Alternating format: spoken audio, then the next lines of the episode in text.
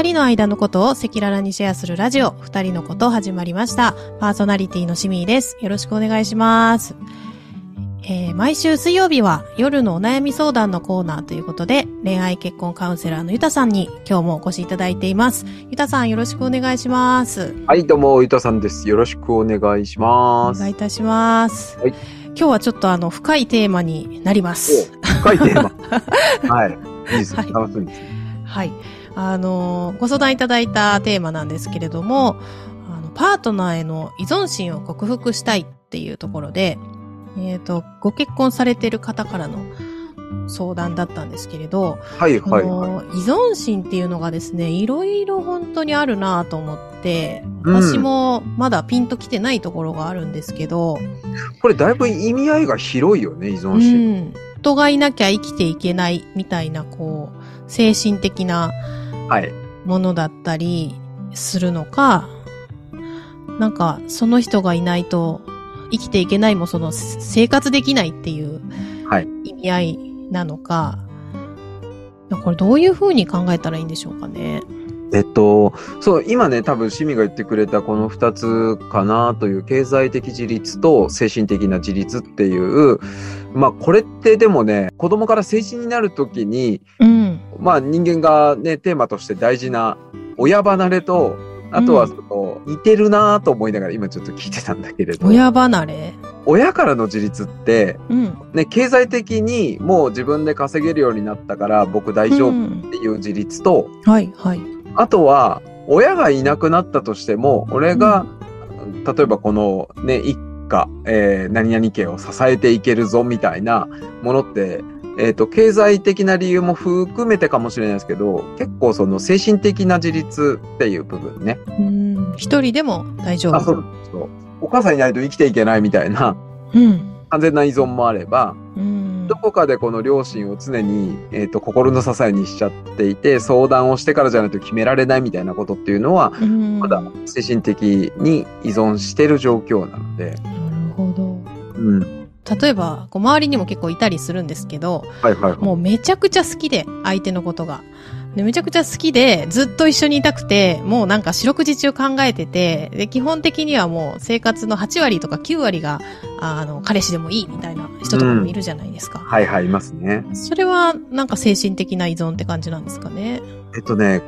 これはね、えっと、結婚の中において実は結構、えっと、うん危険なんですよ。あの、その考え方のまま結婚しちゃうっていうのは。うーん。っていうのは何かっていうと、僕は、僕の中で結婚って何かって聞かれたら、うん、うんえ。っと、自立した人同士が、えーお互いの関係性を補完するっていうのがうん僕は結婚だと思っているので、まあ、それぞれがもう自立はしているけれど、精神的にも経済的にもっていう部分で、自立はしているけれど、一緒にいた方が、えっ、と、より、例えば質の高い生活ができるよねとか、うん。うーん。幸せだと感じられるよねみたいなものを実現していくと夫婦関係ってうまくいくんですけど、うん、うん。依存っていうものがやっぱり夫婦関係の中にあると、えっ、と、破綻しやすいっていうのはうん思ってます。特に、えっ、と、精神的な依存は、えっ、と、危険度が高いので、えっ、と、もしちょっとまあ聞いてる方で、あれ、なんか私旦那さんの飲み会に今日女性いるのみたいな話、めっちゃ聞くとか帰る時間は何時ねみたいなうん門限決めてるみたいなところって、え、門限も依存？えーっとね、例えばこれが、もう育児の、はい。もう疲労が本当に半端なくて、はい。月に、まあ、てか週にね、2、3日ぐらい早く帰ってきてよっていうのは依存じゃないです。ああ、なるほど、なるほど。でも、飲み会はもう9時には絶対に切りつけて帰ってきてねみたいな、はい、はい。多分恋愛の依存からそのまま結婚するとそういうことになりますよね。ああ、いや、私が寂しいからとか心配だからとかそうなんで、すよ。っていうとこから来ると依存になっちゃうよってことですね。そうですね。だから私を満たす、すために、うんあなたは私のそばにいてくださいっていうのは精神的な依存なので、お互いに、あの、さっき言った自立した関係になっていい。ないとですね、相手がいないと生きていけないっていう、まあ、僕でも妻いないと生きていけないって最近よくうん言ってるん 言ってますよね。言ってますけど、これはですね、えっ、と、実際、本当のところはそうじゃないかもしれない。うん。子供もいるし、あの、やっぱね、妻が大事にした子供のためにちゃんと生きていかなきゃとも思っているんで、うん。あの、なんかそれはね、えー言葉としては伝えているけど、それは妻に対する、あの、君がいることで僕は幸せだよというメッセージの言い換えですね。最高ですね。どうしたんですか？もうちょっとなんか昼からもうのろけを聞いちゃって。ものろけっぽい。ごめんう、なさい。ドキドキしちゃうじゃん。いや、でも、これが、あの、本当にあなたいなかったら私は子供も捨てるし、なんなら、あの、あなたと子供って言ったらあなたしか絶対選ばないみたいなお母さんって、まあちょっとやばいじゃないですか。確かに。うん。それは、あの、やっぱりその精神的に依存しちゃうので、じゃあ、ね、旦那さんが、あの、いなかったら育児も手につかないみたいなお母さんがネグレクトを起こしたりとかするので、うん。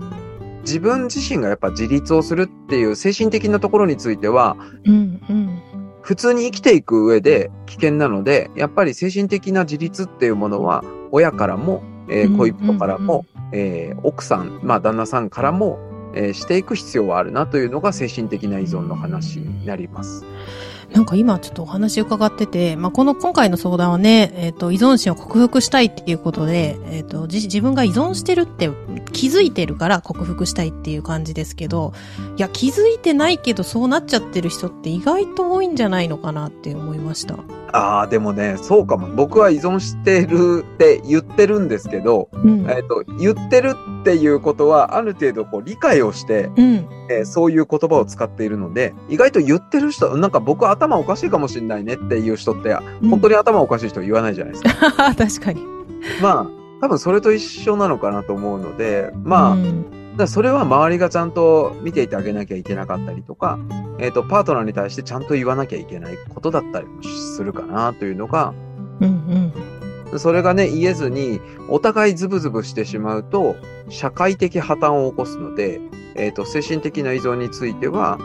自分自身の存在価値というか、存在をちゃんと継続していくためにも、えーいろんなものから一旦自立をして、自立をするっていうのは、決して一人で何でもできるっていう話じゃないんですよ。うん。うんうん。よくなんかそういう意味で捉えられがちですけど、えっ、と、自立をした人って自分の弱さもちゃんと分かっているので、えっ、と、うん人にうまく頼れたりとか、うん。あの、人が助けてくれることで自分って生きていられるっていうことをちゃんと理解するということなので、うん。自立しなきゃと思って一人で全部抱え込まなきゃって思ってしまうと、これも危険なので、うんそうですね。頼ることは悪いことじゃないですもんね。悪いことじゃないです。だから精神的な自立は意味も含めた、えーうん周りにちゃんと自分って生かされてるから自分も周りのためにできることをしていかなきゃなって、うん自分の中でまあ成長するっていう言い方でいい気がするんですけど、うん。もうちょっと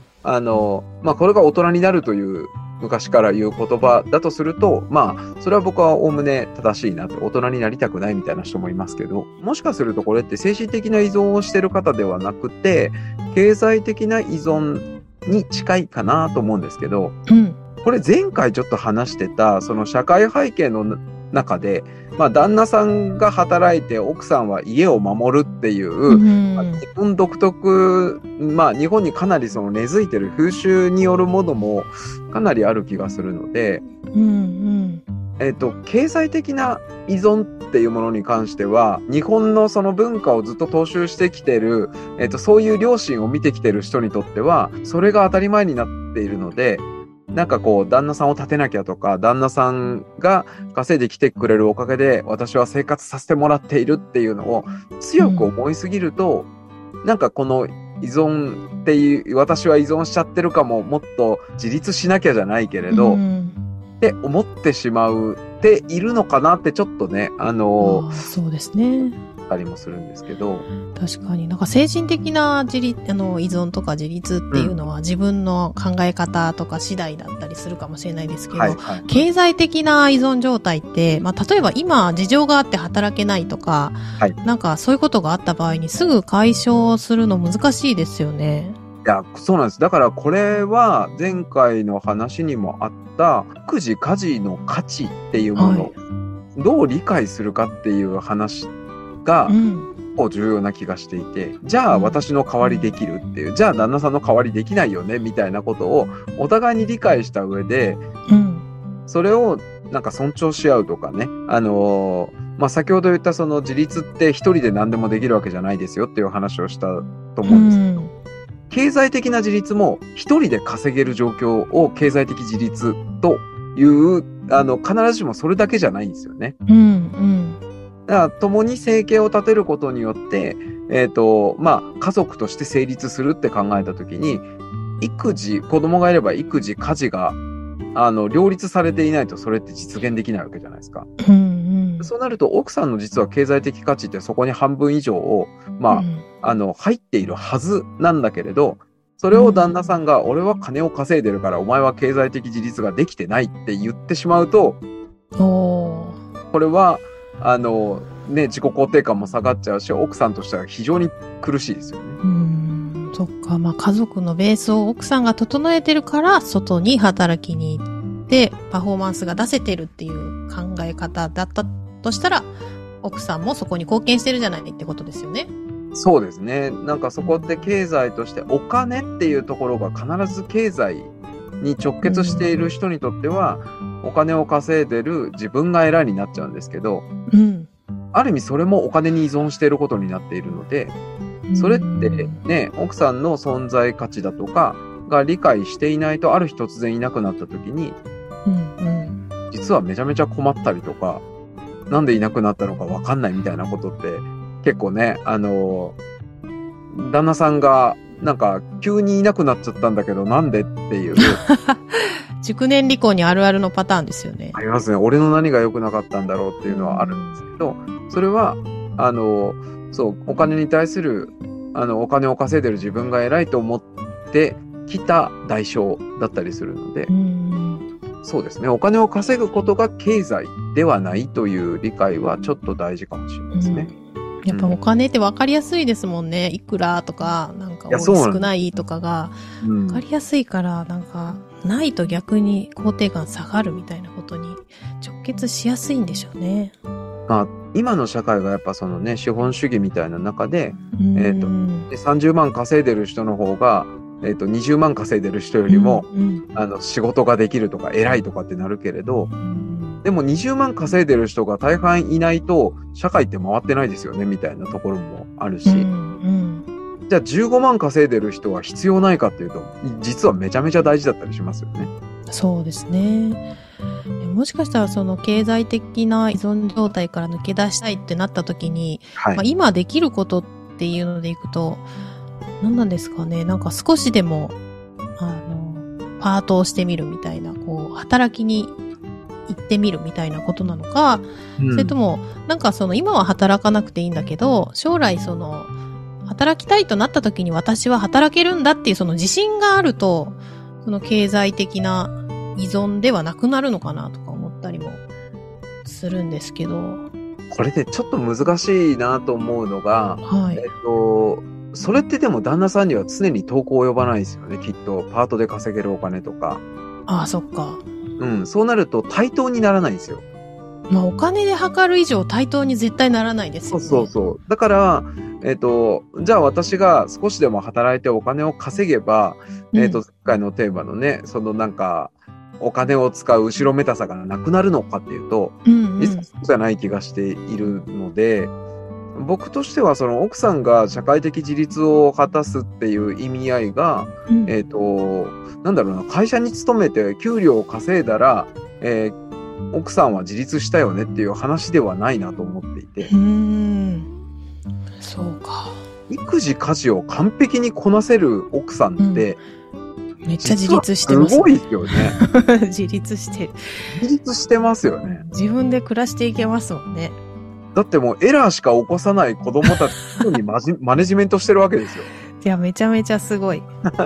その能力をお金を稼いでるかどうかで、えっ、とね、能力が足りない自分より下だって言ってしまう旦那さんの方が危険だと思うので、うんうんうんだ。からやっぱりお互いの価値を相互認識することによって、いや、僕たちはやっぱ対等でなきゃいけないよねっていう考え方のもとで、男性のやってることと女性のやってることの差はないと思うので、うん。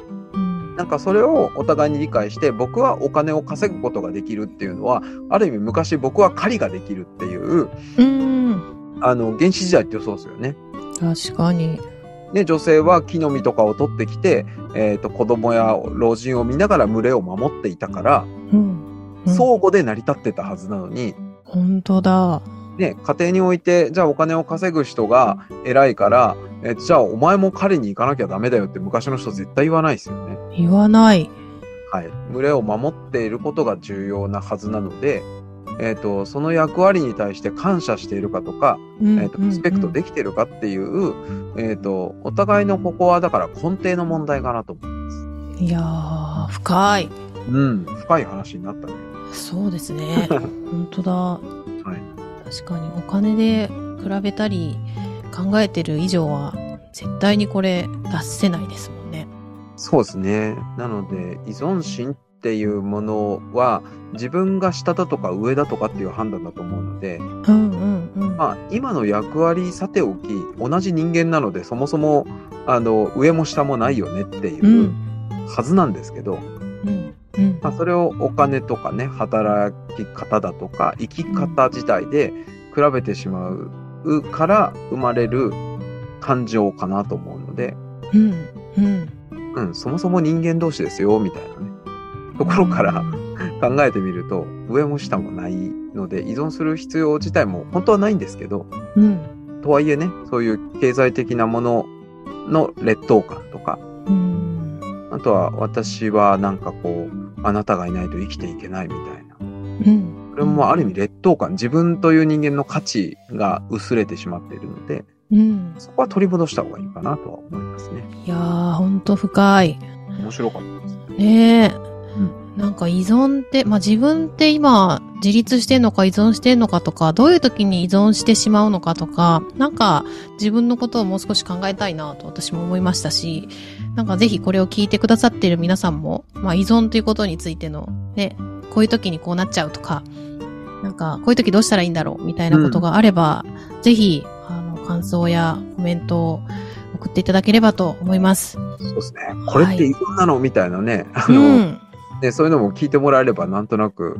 お話できそうな気がしますね。いや、門限依存とかもね、確かにと思いましたもんね。門限もケースによっては依存なんだとかね。そうですね。う。ん。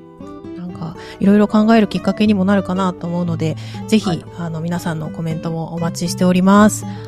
では、ゆたさん、今日もありがとうございましたあ。りがとうございました。はい。皆さんも最後までご視聴くださりまして、ありがとうございました。